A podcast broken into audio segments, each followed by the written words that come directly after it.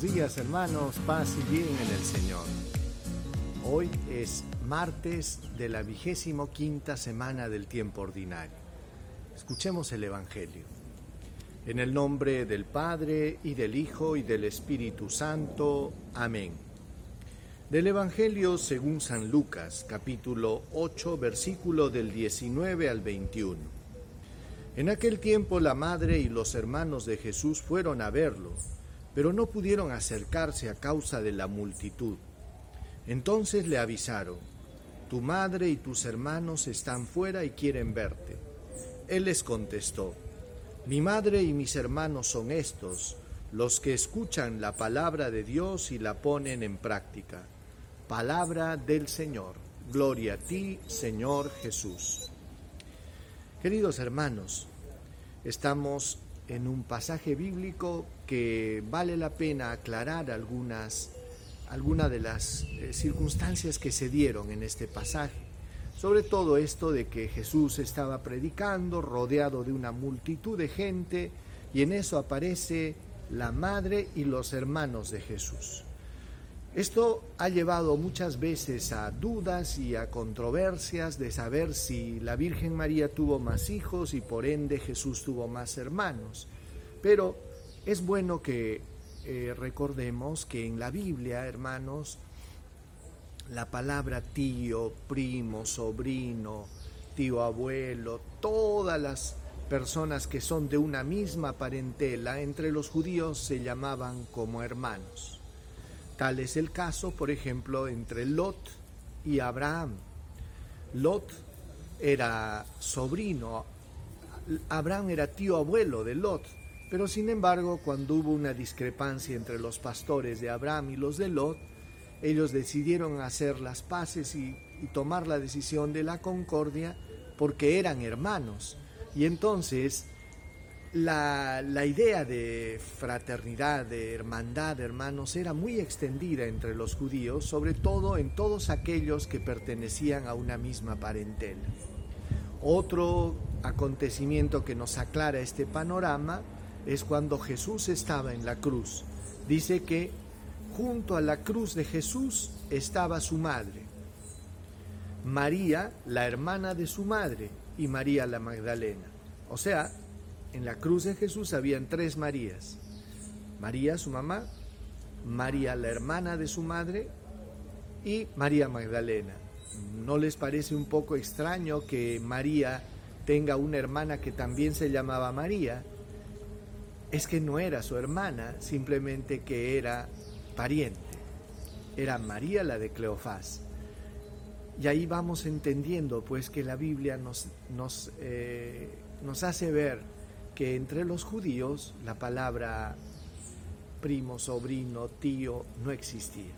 Bien, aclarada esta duda, es bueno que veamos lo que aconteció eh, en este momento. Dice que María y sus parientes fueron a ver a Jesús, pero había tanta multitud de gente que les era imposible llegar hasta Jesús.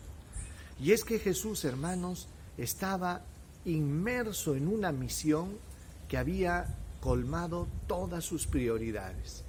La prioridad de Jesús por excelencia era el anuncio del reino de Dios. Todas las demás cosas quedaban en un segundo plano.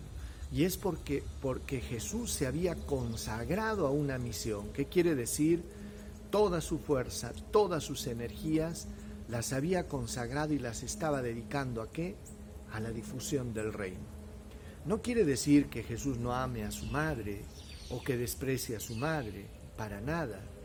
Jesús hace una declaración que se ajusta perfectamente al perfil de la Virgen María. ¿Qué es lo que dice Jesús? Dice, cuando le dicen, tu madre y tus hermanos están fuera y quieren verte, Jesús contestó, mi madre y mis hermanos son estos, señalando a sus discípulos, señalando a la gente que lo seguía y decía, los que escuchan la palabra de Dios y la ponen en práctica.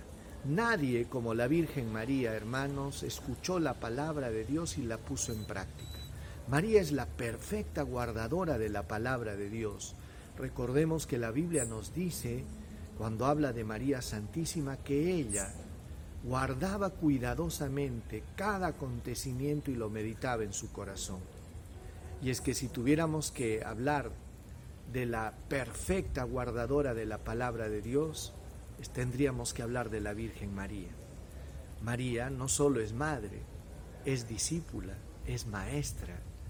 ¿Por qué? Porque nos enseña y es la primera en seguir y acompañar también a Jesús.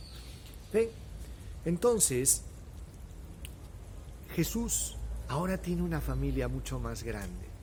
Y ahí entendemos por qué Jesús no se casó. ¿Por qué? Porque su misión, hermanos, abarcaba toda la humanidad. Él no podía quedarse circunscrito a un pequeño núcleo familiar, sino que la misión de Jesús estaba extendida a todos los hombres y de todos los tiempos. Y eso iba a abarcar todo su tiempo. Y es por eso que ahí entendemos por qué el porqué de los religiosos, de los sacerdotes que hacen este voto de celibato para consagrarse a una misión mucho más grande. Bueno, pidámosle al Señor pues que nos ayude a sentirnos como María y los discípulos, también la familia de Jesús, que aprendamos a guardar esta palabra y conservarla en el corazón. Señor, ayúdanos a sentir que somos la familia, la tu familia, Señor, a comportarnos como hijos, hermanos, madre, padre, a sentir, Señor, que lo que a nosotros nos une es la misma fe, el mismo espíritu, la misma palabra, Señor, que tú nos has regalado. El Señor Todopoderoso los bendiga, los proteja, los guarde, les muestre su rostro, les conceda paz, salud, protección y bendición. Que tengan un lindo día y Dios los bendiga en el nombre del Padre, del Hijo y del Espíritu Santo. Paz y bien hermanos y nos vemos el día de mañana.